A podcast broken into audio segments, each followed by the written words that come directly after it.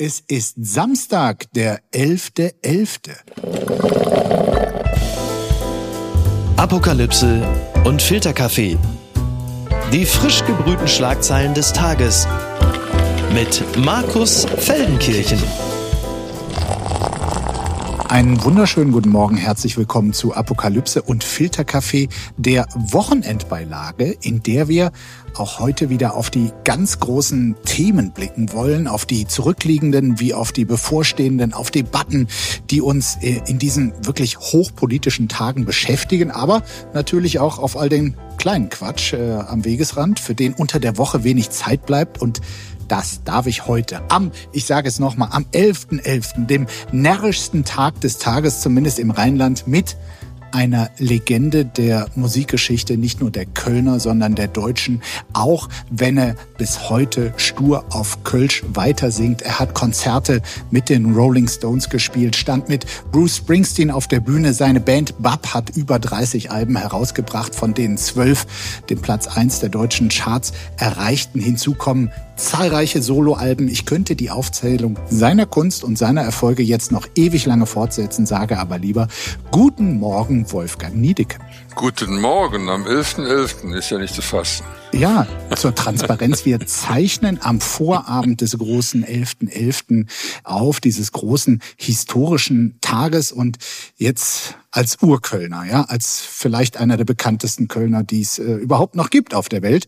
Wie erlebt man dich in der Regel am 11.11.? .11.? Äh, wie jeder Kölner schon um 10 Uhr vormittags auf guter Betriebstemperatur auf dem Kölner Altermarkt zur Eröffnung der Session oder wie habe ich mir das vorzustellen? Also, das ist jetzt eigentlich ganz furchtbar, wenn ich das sage, aber ich Was bin denn? ein ziemliches Karnevalsmuffel. Also du bist aber schon Kölner, ja? Ich bin Kölner, ja. Als Kind fand ich das auch immer super. Da durfte man äh, verkleidet äh, spielen, äh, so die, die Indianerkostüme oder, oder Ritter, Cowboy, Musketier, was da, die durfte man ja im, im normalen äh, Jahr nicht anziehen. Dann gab's Ärger. Dann gab's irgendeiner hat sich dann aufgeregt, wäre doch nicht Karneval oder so. Als Kind fand ich das super. Und was kam dann? Wir haben damals mit Bab, wie wir sagen, ein, ein Musical schreiben sollen für das Kölner Schauspielhaus und dafür sind wir dann mit Kamerabegleitung durch den ganzen Karneval einem, einem Paar namens Jan und Griet. Ich weiß nicht, ob du die Jan und Griet Legende kennst. Die wird ja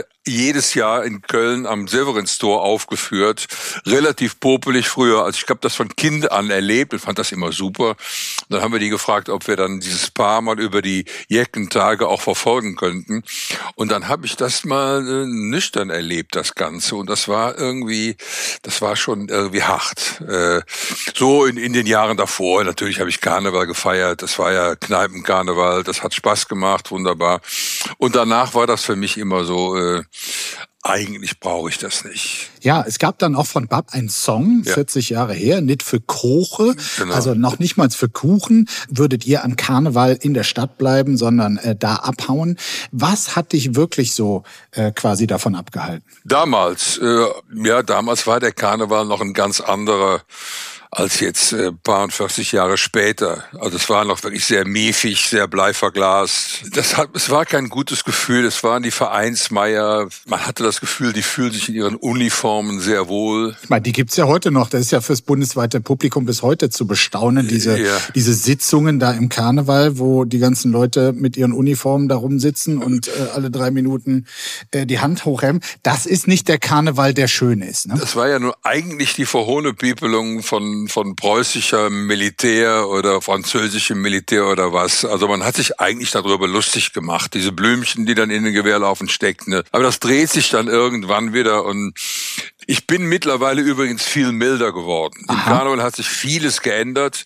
Nicht immer unbedingt zum Positiven, also auch zum Negativen. So die Entwicklung zum Ballermann-Karneval, die gibt's natürlich auch. Aber beispielsweise, seit es die Stunksitzung gibt, die Stunksitzung hat 84 angefangen, äh, seitdem ist da schon viel Bewegung reingekommen. Dann sind die die, die, die Mottowagen im, auf dem Rosenmontagszug deutlich politischer und auch deutlich liberaler gestaltet. Das war auch mal eine Zeit lang sehr, sehr spießig. Das war ja. teilweise so ein CDU-Rumor. Das war sehr, sehr merkwürdig. So, wir schieben an dieser Stelle mal einen kleinen Service-Hinweis ein. Clickbait der Woche. Elf Fehler, die Sie im Kölner Kneipenkarneval nie machen sollten. Diesen Ratgeber veröffentlicht dieser Tage der Kölner Stadtanzeiger. Weil nicht alle schon als Jecken geboren sind, gibt der Kölner Stadtanzeiger elf Tipps, mit denen auch Ungeübte den Kölner Kneipenkarneval gut überstehen können. Und äh, ich muss mich an dieser Stelle outen. Ich bin durchaus auch oder ich war mal geübt im Kölner Kneipenkarneval. Deshalb äh, schaue ich mir das gerne mit dir, Wolfgang, zusammen mal an. Es gibt da so ein paar Grund Grundsätze, zum Beispiel Grundsatz 1, ohne Grundlage zur Sessionseröffnung. Also das sollte man nie. Man sollte immer, es wird hier sogar genau gesagt, äh, es soll Karnevalisten geben, die mit einer Dose Ölsardinen als Fundament in den Tag gehen und natürlich auch noch das restliche Öl noch getrunken. Der Profi weiß, wofür es gut ist. Ähm, niemals falsche Begriffe äh, benutzen. Also es heißt Jecke und nicht Narren. Und äh, man sagt auch nicht Fastnacht in Köln, sondern äh, Alav statt Helau. Und Fastelovend. Äh? Fastelovend natürlich. Ja. Ähm, und dann nie hinterfragen, was gesungen wird. Also das Liedgut ist natürlich das Wichtigste. Äh, wenn die Räuber zum Beispiel von Colonia singen und das ist Zitat woanders auch nicht schöner sein kann, dann wird das verdammt nochmal nicht hinterfragt. Also der Kölner, du weißt es, Wolfgang, der Kölner hält seine Stadt für die schönste, auch wenn sie es objektiv nicht ist, oder? Kann man schon mal so sagen. Also das Rheinpanorama ist sehr schön, aber in der Innenstadt äh, hat beispielsweise noch Südfahrt eine furchtbare Schneise reingeschlagen und in der Nachkriegszeit gab es einige Bausünden. Also das ist ziemlich verkorkst. Aber aber ehrlich sein, das Panorama sieht schon unvergleichlich gut aus. Aber äh, es geht ja nicht nur um das Panorama. Nein, also ich muss auch sagen, im, im Vergleich zum Straßenkarneval oder dem Sitzungskarneval ist tatsächlich der Kneipenkarneval in der Kölner Südstadt zum Beispiel der, der ja. mir früher auch immer am meisten Spaß gemacht. Meine Lieblingskneipe war immer das Kartoffelchen. In der Südstadt gibt es leider nicht mehr. Und äh, einer der letzten Tipps hier vom Kölner Stadtanzeiger ist dann, die Kneipe niemals verlassen. Es sind meistens trügerische Annahmen, man könne noch ein Häuschen weiterziehen, in dem noch mehr Sauerstoff oder vor allem mehr Platz vorhanden ist. Aber wer durchgeschwitzt die Kneipe verlässt, muss sich auf ein erneutes Anstehen einstellen. Erkältungsgefahr inklusive. Der ja. Profi bleibt daher bis zum Schluss. Also ich kenne das ja von meiner Frau. Meine Frau ist äh, aus Bayern, aber die ist totaler Karnevalsjack. Also als wir zusammenkamen vor mittlerweile über 30 Jahren, äh, habe ich immer gesagt, komm, Karneval fahren wir weg, das, das brauchst du nicht. Und dann bin ich irgendwann Karneval auf Tournee gewesen und dann ist sie mit ihren Schwestern losgezogen am Karneval und sagte, was hast du denn? Wieso fahren wir denn da immer weg? Das ist doch super. Und seitdem ist das so, äh, also ich bin der Chauffeur, also ich fahre da hin und sammle dann auch wieder ein. Mit meinen Töchtern war es ähnlich, nur leben die mittlerweile in Berlin, aber auch da war das so. Ich war Papa-Taxi und äh, den kann man anrufen, wenn man irgendwo wieder abgeholt werden muss. Das ist auch gut so. Wunderbar, wunderbar. Und äh, ich kenne diese ganzen Kneipen, Karnevalsgeschichten jetzt in, in der Neuzeit. Früher habe ich natürlich auch mitgemacht. Also eh, eh dass der jetzt zu diesen Filmaufnahmen da kam, im Klotwig-Eck wohnten wir ja sowieso. Warum in aller Welt sollten wir denn nicht auch noch Karneval feiern? Sehr gut. So macht man das und ich denke, alle Hörerinnen und Hörer gehen heute jetzt dank dieser Tipps gerüstet in den Tag. Es gibt sie noch. Die gute Nachricht. Alkoholvergiftungen bei jungen Menschen auf niedrigstem Stand seit 22 Jahren. So steht es im Spiegel. Und naja, gut, das passt dann doch zu dem Thema, was wir eben hatten. Ein bisschen zum dritten Mal in Folge ist die Zahl derjenigen Kinder und Jugendlichen, die wegen einer akuten Alkoholvergiftung im Krankenhaus behandelt werden mussten, zurückgegangen. Damit liegt sie auf dem niedrigsten Stand seit 22 Jahren. Schon während der Pandemie war die Zahl der Klinikbehandlungen äh, aufgrund von Alkoholvergiftung bei jungen wegen der geschlossenen Lokale und eingeschränkten Kontaktmöglichkeiten eingebrochen. Aber auch die demografischen Effekte spielen hier wohl eine Rolle, denn in den letzten 20 Jahren ist auch die Zahl der Jugendlichen in Deutschland um 17 Prozent zurückgegangen. Also durchaus gute Nachrichten. Es sei noch angemerkt, dass natürlich 70 Prozent aller stationären Klinikbehandlungen auf Männer entfielen, äh, 30 Prozent nur auf Frauen. Auf wie viel Alkoholvergiftungen äh, blickst du so zurück, äh, Wolfgang? Äh, äh, oh. Mehr Culpa. Ich kann mich noch dran erinnern, als ich zum ersten Mal mit Alkohol bewaffnet, äh, meine Eltern hatten einen Lebensmittelladen und dann habe ich mir so eine, so eine Flasche, wie heißen das, schwarzer Kater Stipp jetzt eine Flasche, so einen furchtbaren Kirschlikör. Und damit bin ich losgezogen und hatte überhaupt keine Ahnung vom Alkohol trinken. Und da weiß ich auch nicht mehr so richtig, wie ich nach Hause gekommen bin. Das war mir allerdings eine Warnung. Bei mir war es Behrensen Apfelkornrot und ich muss sagen, Behrensen Apfelkornrot, ich hasse dich bis heute, komm mir nie wieder unter die Augen oder die Nase, Freundchen, geschweige denn über die Lippen. Ähm, das ist wirklich, das ist, bleibt also Jahrzehnte später noch ein Gruselstoff. Äh, selbst wenn du an die Stelle kommst, wo du das betrieben hast, dieses Besäufnis, kriegst du automatisch wieder einen Kater. Ist das irre? Ich weiß auch genau, so auf der Ecke beim Haus Neuerburg war das, äh, da in der Nähe von, vom, vom Rathaus an dieser Ecke ist ein Brunnen und da hat sich das zugetragen. Und äh, ich krieg heute noch einen Kater, wenn ich da nur vorbeifahre im Auto. Du lieber Gott, hier war das furchtbar, furchtbar, furchtbar. Wie erklären wir uns denn jetzt diese Meldung, äh, Wolfgang? Sind Jugendliche heute einfach äh, gesundheitsbewusster als deine Generation, als meine Generation, als die Vorgänger quasi? Ich kann es mir nicht wirklich erklären. Woher soll ich es wissen? Also vielleicht ist ja die Freigabe von Marihuana daran schuld. keine Ahnung. Ich weiß es nicht, keine Ahnung. Vielleicht sind sie auch vernünftiger geworden. Ja, kann durchaus sein. Also kommt ja vieles jetzt von den Jugendlichen nochmal an unsere, an meine Generation ran. Also nimm mal einfach nur Fridays for Future. Die sind schon sehr bewusst, aber auch nur Teile dieser Jugendlichen. Das kann man nicht verallgemeinern. Na dann Prost. Das ist sie jetzt. Die Wende. Boris Rhein ersetzt die Grünen durch die SPD, so steht es in der FAZ. Zehn Jahre lang hat die CDU in Hessen mit den Grünen koaliert, doch damit soll nun Schluss sein. Am Freitag teilte der hessische Ministerpräsident Boris Rhein mit, dass die CDU, seine CDU in Hessen nun mit der SPD über die Bildung einer neuen Regierungskoalition verhandle. Die Gespräche mit den Grünen seien vor allem am Streitthema Migration gescheitert. Mit der SPD verbinde die CDU dagegen ein ähnliches Politikverständnis. Ja, das sind vermutlich jetzt die Folgen des großen Abschiebe-Doppelwumms von Olaf Scholz und Nancy Faeser, der die nun in die offenen Arme der Hessen-CDU katapultiert hat. Äh, es läuft, muss man sagen, nicht allzu rund für die Grünen. Also kann man nicht behaupten. Ich meine, einst hatten sie Kanzlerträume. Jetzt gerade stehen sie ziemlich zerzaust da, dürfen auch in Hessen nicht mehr mitmachen, wo sie immerhin zehn Jahre als Juniorpartner mitregiert hat.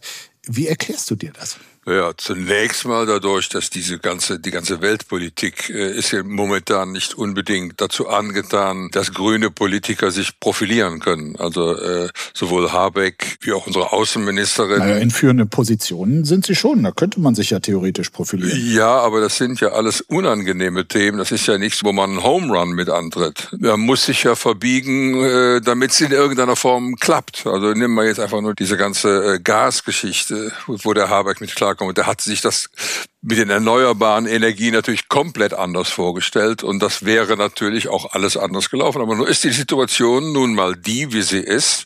Und ich finde allerdings, dass sie sich da sehr, sehr gut schlagen. Ähm, das ist nicht immer das Populärste, was sie da tun müssen, mhm. aber ich finde, sie schlagen sich gut. Hier ist mal einer, der eine Lanze für die Grünen bricht, weil es wird ja schon daher sicherlich auch die Umfragewerte, es wird natürlich kräftig auf sie eingedroschen. Wie allerdings muss man sagen, auf alle Ampelparteien. Also da geht's der FDP und der SPD ja nicht viel besser. Ja, also äh, ich meine, die FDP hat Angst, dass sie beim, bei der nächsten Wahl gar nicht mehr äh, die 5%-Hürde übersteigen kann. Deswegen wird mhm. man da natürlich nervös. Aber ich finde, ähm, dass die Grünen einen, einen, einen guten Job machen. Und klar, bei den verschiedensten Themen, jetzt nehmen wir einfach nochmal die Flüchtlingsproblematik, dass da jetzt hier, wie du eben sagtest, äh, der Doppelwumms auf einmal kommt, äh, das hilft natürlich äh, auch gegen die AfD, weil natürlich hat man irgendwann auch gemerkt, hoppla, wenn wir bei der Politik bleiben, wie sie jetzt war, oder noch ist, dann treiben wir die, die Menschen in Scharen äh, zur AfD. Und das ist natürlich ein Dilemma. Ja? Das ist ja die große Frage. Man kann ja. es sehen, wie du es gerade dargestellt hast. Also auch die Regierung reagiert nicht nur schärfere Rhetorik von wegen Zuwanderung äh, begrenzen, äh, die Bedingungen auch für äh, Migranten unattraktiver machen. Da gab es ja gerade in der vergangenen Woche im Kanzleramt einen Gipfel, wo man den Eindruck hatte, also es ginge darum, äh, Deutschland ähm, so hässlich wie möglich zu machen, so unattraktiv zumindest für die, die äh, künftig äh, noch kommen wollen und dann eventuell nicht mehr kommen wollen. Ähm, so, und dass, dass man mit solchen Maßnahmen quasi sagt, so, jetzt ist ja vieles, wo die AfD immer drauf geht, ähm, ist jetzt von der Regierung selbst abgedeckt. Es gibt natürlich auch die andere Theorie, die sagt, also je mehr man Positionen und Rhetorik von der AfD übernimmt, desto mehr macht man deren Positionen und Rhetorik gesellschaftsfähig und das ist dann der allgemeine Rechtsruck. Das stimmt, äh, aber ich meine, die Maghreb-Staaten als sichere Herkunftsländer zu bezeichnen, hat ja noch nichts mit, mit einer rechtsradikalen Politik zu tun. Da würde ich mitgehen, ja. Ja, äh, und da gibt's schon einiges, wo man einfach mal, mal klar sagen muss, wie es aussieht. Und dann muss man von dem Punkt aus muss man sich dann äh, arrangieren und muss gucken, wie man die Kuh vom Eis kriegt. Weil es ist ein Problem. Es hat eine Zeit lang hat es ja so ausgesehen, als, als gäbe es das Problem gar nicht. Und das ist nun mal ein Problem, was die Leute in Richtung AfD treibt. Ich kann das schon verstehen, äh, dass die sich da jetzt auf einmal äh, überlegen, das müssen wir anders angehen. Ich kann das verstehen, auch wenn ich es nicht unbedingt gut finde, mhm. aber ich kann das schon verstehen. Das sagst du, dass da verrate ich, glaube ich, nicht zu so viel, der sich immer quasi für eine flüchtlingsfreundliche äh, Position eingesetzt hat, der Multikulti nicht als Bedrohung, sondern als Bereicherung gefeiert hat. Ja, also ich würde mich sehr ungern plötzlich in, in einem Land äh, wiederfinden, das von der CDU und äh, womöglich mit, mit kleinen Abstechern zur AfD, kleinen Ver Verbändungen wiederfinden. Also da äh, würde ich mich sehr, sehr unwohl fühlen. Also ich finde schon, ich, ich sage es doch ganz einfach, ich, ich bin ein großer Fan von Rot-Grün gewesen. Ich habe das auch bei Wahlkämpfen unterstützt. Mhm. Das wäre mir am liebsten, äh, wenn... 28 Prozent sehen es genauso. Ja, also aber das ist aber zu wenig. Das ist definitiv zu wenig. Und äh, die Probleme hat man eben einfach... Äh, durch die Weltpolitik, wie sie gerade ist. Das ist natürlich alles sehr unpopulär was da getan werden muss. Aber man kann sich die Welt ja nicht aussuchen an der Stelle. Das hat mich traurig gemacht. Das Gedenken an die Pogromnacht hat plötzlich bedrückende Realität, so formuliert es in der Schlagzeile Der Stern. Am 9. November 1938 begann mit der Reichspogromnacht der Nationalsozialisten eine Welle der Gewalt gegen Jüdinnen und Juden, die schließlich im Holocaust endete. Bei den Gedenkfeiern an die Pogromnacht vor 85 Jahren waren in diesem Jahr die zunehmenden antisemitischen Übergriffe und Gewalt ein zentrales Thema. Es ist etwas aus den Fugen geraten, beschrieb Josef Schuster, Vorsitzender des Zentralrats der Juden, die Situation von Jüdinnen und Juden in Deutschland. Zwar werde jüdisches Leben in Deutschland heute geschützt, doch Schuster erklärte auch, dass Jüdinnen und Juden in Deutschland nicht hinter, Zitat, Schutzschildern leben wollen. Wir wollen frei leben in Deutschland, in unserem Land, frei leben in dieser offenen Gesellschaft. Ähm, ja, und ähm, Wolfgang, ich weiß, dass dich das Thema Antisemitismus in Deutschland schon seit Ewigkeiten umtreibt. Es gibt ein berühmtes Lied von Bab, Kristallnacht, Anfang der 80er, geschrieben und erschienen. Du warst immer ein Künstler, der äh, nicht nur auf seine Kunst und die Musik geschaut hat, sondern auch politisch engagiert war. Schon in den 80ern vor 300.000 Menschen auf der Bonner Rheinwiese gegen den NATO-Doppelbeschluss bei einem Konzert aufgetreten. Dann später, Anfang der 90er, als die Welle von rechtsradikalen Anschlägen in äh, Solingen, in Mölln etc. gab, gab es von dir mit initiiert die Arsch-Hu-Konzerte, also die quasi zu Engagement, den Hintern hoch Hochkriegen aufgerufen äh, worden. Wenn du diese berechtigten Klagen und Ängste von Jüdinnen und Juden heute in Deutschland mitbekommst, ist es da, geschieht dir da quasi als Gegenreaktion äh, der Gesellschaft auch der Künstlerinnen und Künstler in diesem Land genug oder wäre es mal wieder Zeit für, für eine große Aktion? Ja, wenn das eine Aktion ist, wo man versucht, es zu vereinen, wo man, wo man versucht, zwischen diesen Fronten zu vermitteln. Natürlich kannst du, du kannst nicht mit der Hamas und du kannst auch nicht mit Hamas-Anhängern zusammen ein Friedenskonzert gemeinsam mit Juden und mit äh, Hamas, das, das wird natürlich nichts werden. Aber ein, ein versuchen alle möglichen Schritte in die Richtung zu machen. Ich bin ja nicht naiv. Also ich meine, ich war, habe zwar mal irgendwann einen Wehrdienst verweigert, aber ich weiß mittlerweile, dass es ohne ohne eine gewisse Gewalt nicht geht. Das wird nicht funktionieren. Aber in die Richtung denken, spätestens ab dann, wenn dieser wie nennen wir es, Auseinandersetzung, dieser, dieser Krieg im, mhm. in Gaza, wenn der vorbei ist, um das auf eine, ein neues Fundament zu, zu setzen, weiter sich um eine Zwei-Staaten-Lösung zu bemühen. Das ist ja momentan wirklich, das, die, man hat ja lange nicht mehr über die Zwei-Staaten-Lösung geredet. Das ist ja, ja. Die hängt ja immer noch so als Alibi-Formel im Raum. Immer noch aber irgendwo es, es hat, ja, ja, es hat zuletzt keiner mal etwas dafür getan, Initiativen gestartet, dass sie irgendwie realistischer werden ja, könnte. Ja, ja. Also es hängt, hängt natürlich auch mit der Siedlungspolitik im Westjordanland zusammen die ist ja unsäglich. Das ist das, das, also ich denke, oder vielleicht das auch Wunschdenken. Ich denke, nachdem diese Geschichte durchgestanden ist, und ich hoffe, dass es nicht mehr zu lange dauert, äh, wird Netanyahu hoffentlich gehen müssen. Und auch diese, diese unfassbare Koalition, die er da geschmiedet hat, da sind ja Typen bei, da, da, da wird dir Angst und Bange ja, die eine neue Magba fordern, ja, die, also die nächste Verdrängung nach 1948. Einer meint sogar, mit einer Atombombe wäre auch gut getan, in, in, in, in, über Gaza abzuwerben. Also das sind natürlich Extremisten, die die noch zurückgepfiffen, aber aus, aus diesem Spektrum muss man irgendwie wieder zu einer Form von Vernunft zurückkommen. Das ist ja drollig.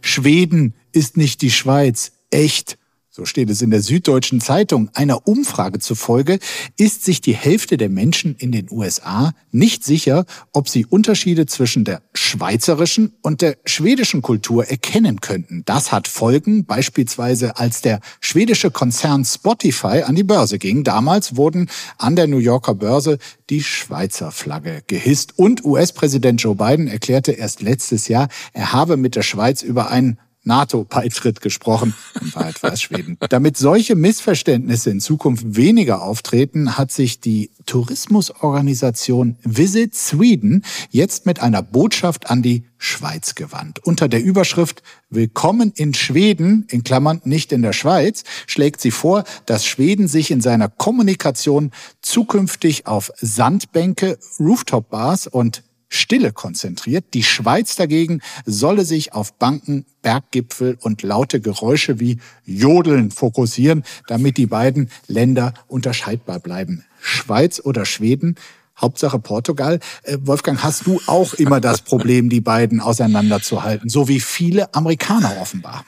Also nicht unbedingt. Also ich, ich, weiß, das eine Land ist im Norden, das andere ist im Süden. Es fangen beide mit SCH an, ja. was ja vielleicht verwirrend sein könnten. Aber äh, nee, ich kann das schon ganz gut. Ich weiß auch sogar, wie die Flaggen aussehen. Jeweils Kreuze, ja. Welches magst du denn lieber? Die, die schwedische Flagge ist mir zu sehr Ikea verhaftet. Insofern, die Schweizer Flagge mag ich schon sehr gerne. Und als Land, ich meine, du reist ja auch gern, bis, äh, bis immer gern gereist. Ich war noch nie in Schweden, leider. Ich war jetzt vor kurzem in Island, äh, aber ich, in Schweden, das steht noch an. Ich muss unbedingt dahin. Das muss ich jetzt endlich mal machen. In den Jahren vorher hing das in den Sommerferien immer mit Mückenschwärmen zusammen. Ich hatte keinen Bock, mich in irgendwelchen Mückenschwärmen auszusetzen, aber ich werde es machen. Norwegen, Schweden steht jetzt irgendwie mal an. Ja, also äh, in dem Artikel steht jetzt hier, die im Grunde sauwitzige Aktion mag von vielen als harmlose Marketingkampagne interpretiert werden, ist aber vielmehr als Hilferuf sowie Beitrag zur Förderung des Geografie Grundwissens zu verstehen. So, und jetzt äh, können wir das natürlich auch als äh, oftmals arrogante, schnöselige Deutsche können immer darüber zeigen nach Westen in die USA und sagen, guck mal, wie doof die sind, die Amis, die wissen noch nicht mal den Unterschied zwischen Schweden und der Schweiz. Aber ähm, man muss sich dann vielleicht auch mal selber fragen, also aus deren Sicht liegt das natürlich alles tatsächlich weit beisammen. Und wer von uns kann genau sagen, was der Unterschied zwischen North Dakota und North Carolina ist oder Missouri und Mississippi? Wolfgang, leg doch einfach mal los wenn du mir jetzt eine, eine, Landkarte von den USA hinlegen würdest, ich sollte da die einzelnen Bundesstaaten reinschreiben, dann käme ich äh, relativ weit, aber äh, Du warst viel unterwegs in den USA, das stimmt, ja. Ja, aber ich würde noch lang nicht alle treffen, mit Sicherheit nicht. Ja, und vor allem, was jetzt die Sehenswürdigkeiten in North Dakota beziehungsweise North Carolina ist, ich fürchte, da muss ich auch passen. Fun Fact des Tages. Roberto Blanco sorgt mit Sexbeichte für Entsetzen. So steht es bei T-Online. Schon früher hatte Roberto Blanco angegeben, dass er zahlreiche Affären und Sexpartnerinnen hatte. Im RBB-Talk der letzte Drink mit Anna Dushime wollte die Moderatorin es nun genau wissen. Kann ich nicht sagen, wie viele Frauen. Über 1000, erklärte der Sänger daraufhin. Und das ist, also ich hatte vor ein paar Wochen hier ähm, das Vergnügen mit Anna Dushime in diesem Podcast zu sprechen. Da hatte sie schon mit Blanco gesprochen und hatte auch schon so eine Andeutung gemacht, also das, was äh, Sexualpartnerinnen angeht, äh, dass da doch ähm, eine Nachricht ähm, drinstecken könnte in diesem Gespräch, was sie mit Roberto Blanco geführt hat. Genau wollte sie es nicht verraten und jetzt haben wir hier diese äh, Zahl. Er habe auch schon früh angefangen, nämlich mit zwölf Jahren, so Blanco weiter, dass seine damalige Partnerin schon 36 Jahre alt war, ist für ihn kein Problem. Was ich erlebt habe, war sehr schön. Ich freue mich, dass ich das gehabt habe und ich bereue das nicht. Ja, Wolfgang. Was würde ich als Kölner sagen? Man muss auch hier eine können. Mir fiel äh, direkt äh, automatisch Bill Wyman von den Rolling Stones ein. Der muss ja auch so unfassbare äh, äh, Zahlen verbucht haben. Also der ähm, muss auch ein ganz schlimmer Finger gewesen sein. Ganz viele Sexualkontakte. Allerdings, äh, ich bin mir nicht so sicher, ob ich das wirklich wissen will. Und ob das jetzt wirklich so ein Thema ist, wo ich ja äh, zum Promoten von einer Tour oder einer Platte mich in eine Talkshow setzen würde und würde damit prahlen, wie oft ich gevögelt habe. Also das äh, etwas merkwürdig. Nimmst du ihm denn die Zahl ab? Ich kenne den Mann nicht. Nie getroffen? Nie nee. getroffen? Ich nee, weiß, nee. natürlich musikalisch ganz anderes Genre, aber ja, aber noch nie ist, begegnet? ist ein lustiger Typ. Also das, das kriegst du auch mit, wenn du, wenn du, wenn du den im Fernsehen siehst. Das ist ein lustiger Typ, der, der lebt gerne. Ja, man muss aber sagen, äh, es scheint zu dieser Zahl, also Roberto Blanco ist jetzt 86 Jahre alt, da scheinen nicht mehr sehr viele hinzuzukommen, weil, nicht wegen seines Alters, sondern weil er seit 2013 2016 mit der 40 Jahre jüngeren Kubanerin Luzandra verheiratet ist und seitdem ist er, so behauptet er es zumindest, treu. Na, also geht doch. Verlierer des Tages. Tja, Wolfgang, jetzt äh, musst du dich äh, festhalten. FC-Krise. Baumgart spricht über seine Gefühle. So steht es im Kölner Express. Der erste FC Köln und ähm, man muss das dazu sagen, das ist dein Herzensverein, egal wo du bist. Du willst keine Sekunde verpassen, begleitest den äh, Verein seit Jahrzehnten im Stadion, hast auch ein, ein Lied für den ersten FC Köln geschrieben, FC Jefjas und dein Verein, der ist im Moment nun Tabellenletzter, Platz 18, fünf Punkte nur und äh, ja, der Club scheint ratlos zu sein. Die große Frage ist, wann ähm, gibst du endlich äh, quasi die Tipps, damit dieses Schlamassel endlich aufhört? Nein, also ich kann jetzt nicht sagen, dass ich äh, restlos glücklich mit dem mit der Entwicklung bin, aber äh, tatsächlich ist äh, Baumgart äh, wirklich der Trainer, den der FC äh, über lange Zeit nicht gehabt hat. Steffen Baumgart. Ja, danach kam beim FC äh, vieles in Bewegung, was ich nicht für möglich gehalten habe. Mich würde einfach interessieren, interessieren, wie es äh, dir als Fan geht. Wie sehr leidest du in solchen Phasen mit oder ist es dann am Ende doch nur ein Spiel?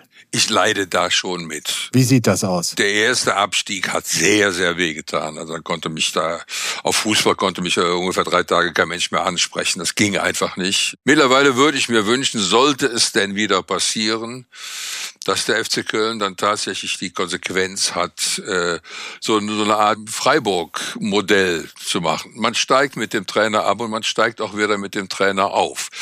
Äh, das wäre für mich der ideale Weg, aber erstmal doch jetzt mal lieber dazu, dafür sorgen, gar nicht erst abzusteigen. Das wäre mir schon lieber.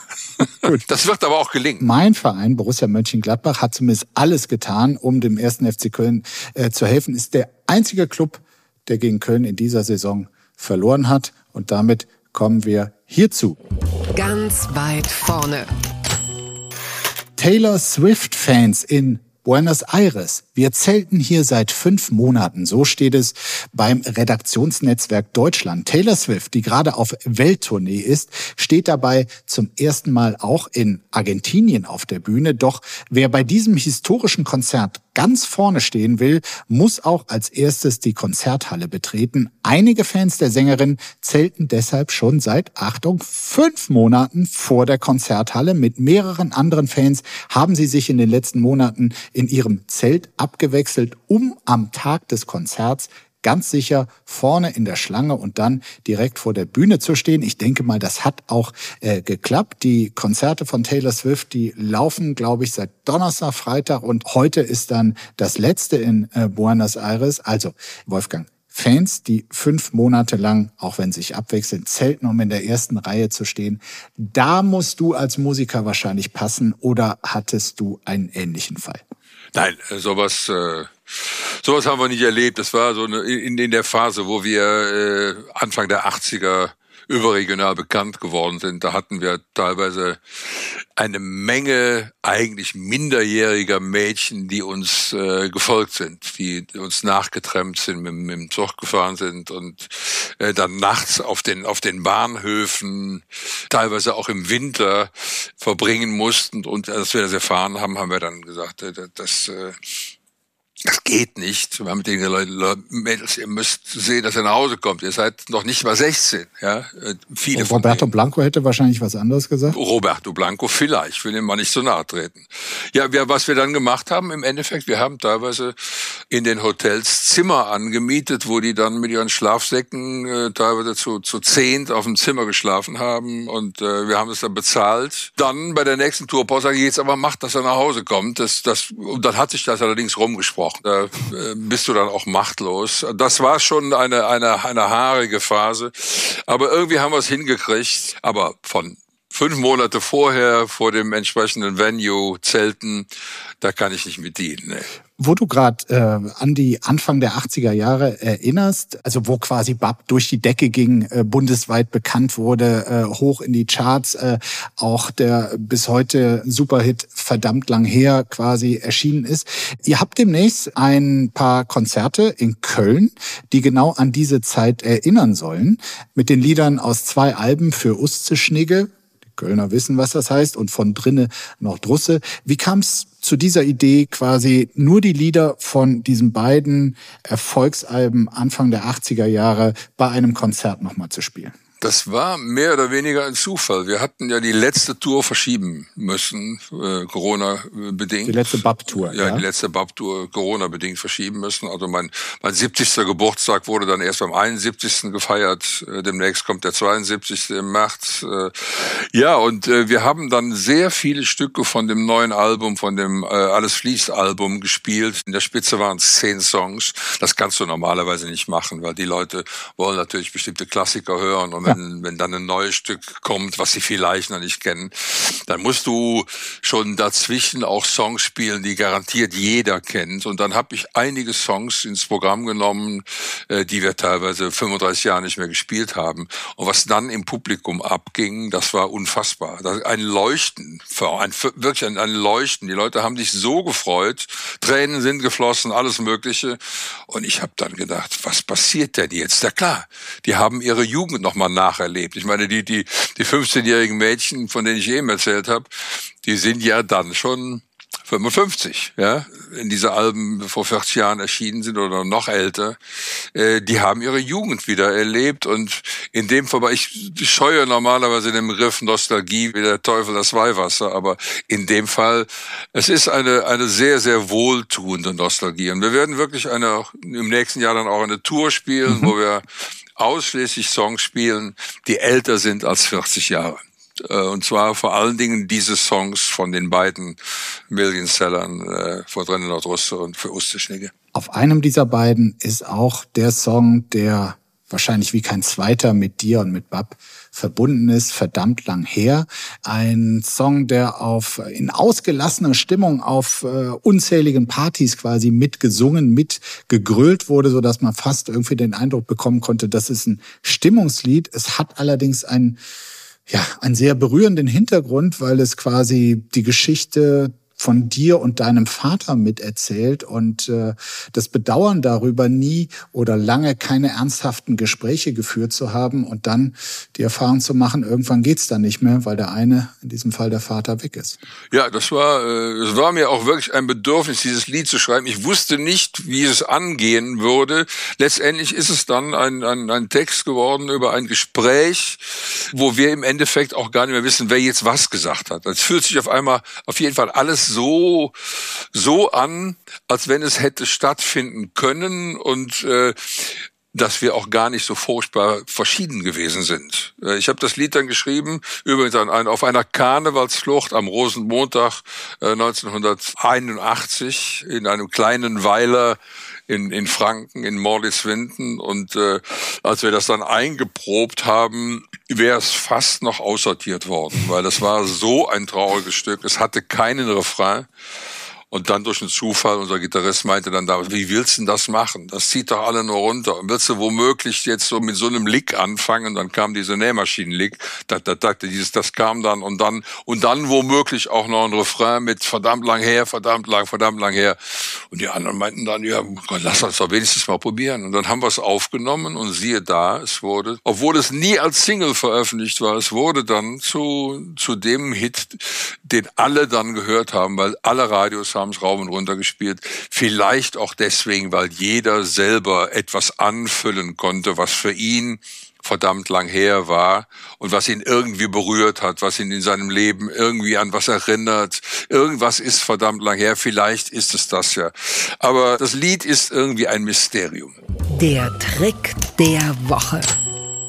Sohn betrügt Eltern um Erspartes und lebt mit seiner Frau im Luxus. So steht es bei T-Online. Nachdem sein Vater gestürzt war und bei seiner Mutter Demenz diagnostiziert wurde, erhielt ein Brite eine Vollmacht über das Bankkonto seiner Eltern. Außerdem verkaufte er das Haus der Eltern, die zu ihm zogen und behielt den Erlös für sich. Der Sohn und seine Partnerin gönnten sich von da ab ein Leben in Saus und Braus. Sie flogen in der Business Class um die Welt, aßen Austern, tranken Champagner oder übernachteten in den teuersten Hotels. Zu Hause fuhren die beiden einen goldenen BMW und einen Range Rover und die Eltern, die saßen währenddessen isoliert im Nebengebäude seines Hauses und ernährten sich von Fertiggerichten. Auf dem Konto der Eltern, auf dem sich zuvor über 100.000 Euro befanden hatten, liegen mittlerweile nur noch ein paar Cent. Und äh, ja, das Paar ähm, ist mittlerweile vor Gericht äh, beziehungsweise zu sechs Jahren Haft verurteilt worden. Da haben wir es wieder. Der Mensch ist schlecht. Äh, Wolfgang, du hast selbst zahlreiche Kinder. Wie sehr hat dir diese Meldung hier persönlich zu denken gegeben? Also die würde ich normalerweise nirgendwo entdecken. Ich bin mir noch nicht sicher, ob das wirklich durch den Faktencheck gegangen ist, diese Geschichte. Das hört sich wirklich sehr, sehr abstrus also, an. Das muss doch stimmen, was bei T-Online steht. Also doch, davon kannst das du jetzt schon mal stimmen, ausgehen. Ja, ja, ja, okay. Das ist auf jeden Fall, das gehört sich nicht. Und das gibt mir auch nichts zu denken, weil meine Kinder würden das nicht machen. Äh, da bin ich mir auch äh, sicher. Also äh, größere Sorgen würde ich da auch nicht haben. Aber ist natürlich in, in Zeiten von wachsender Demenz, äh, die Menschheit wird älter. Diese Krankheit wird uns, glaube ich, äh, als Gesellschaft stärker begleiten als äh, in der Vergangenheit. Und dann kommt natürlich genau die Frage, ab irgendeinem Punkt, dann erhält jemand die Vollmacht. Und äh, dann bist du quasi in Gottes Hand, ob derjenige ein aufrichtiger, ein mitfühlender Mensch ist oder, wie in diesem Falle, zwei Arschlöcher. So sieht's aus. Das habe ich gern gehört wann und wo Sie Polarlichter in Deutschland sehen können.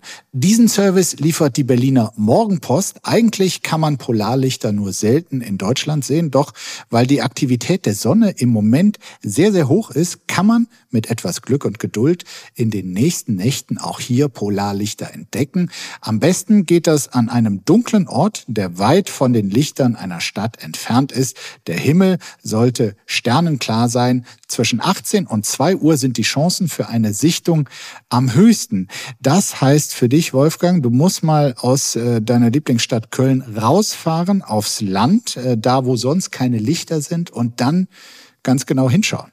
Ich glaube, das wird nix. Wieso? Ja, erstens mal bin ich, wenn wir nicht auf Tournee sind, ein ausgesprochen früher zu Bett gehe. Mhm. Sowas könnte ich machen, wenn ich auf Kreta bin, sagen wir mal. Aber da bist ich, du sehr gern, ne? Da bin ich, da bin ich wirklich sehr, das ist so eine gerne. Herzensinsel von dir, oder? Ja, das, ich mag das sehr gerne und da passiert es mir dann auch öfters, dass ich irgendwo auf einem Dach liege, auf einer Liege und äh, mir den Sternenhimmel angucke. Da kann ich stundenlang reingucken und äh, Gedanken schweifen lassen. Aber das mit den Nordlichtern wird dann eher nicht auf Kreta zu sehen sein. Aber ab und zu fällt ein Sternschnuppe runter. Ja, also in Deutschland sind sie tatsächlich äh, nur sehr, sehr selten äh, zu sehen, diese Polarlichter. Äh, insofern, in den nächsten Tagen hat man da eine Chance. Die nächste Chance ist erst wieder in ein paar Jahren. Es soll da auch, wie gesagt, diese App geben. Hello Aurora heißt die, mit der, also wenn man die runterlädt, hat man wohl bessere Chancen, weil die Informationen, wo es jetzt wahrscheinlicher ist, etwas zu sehen, das äh, ist wohl erst sehr kurzfristig jeweils nur klärbar. Da kann man jetzt nicht den Wecker stellen übermorgen um so und so viel Uhr.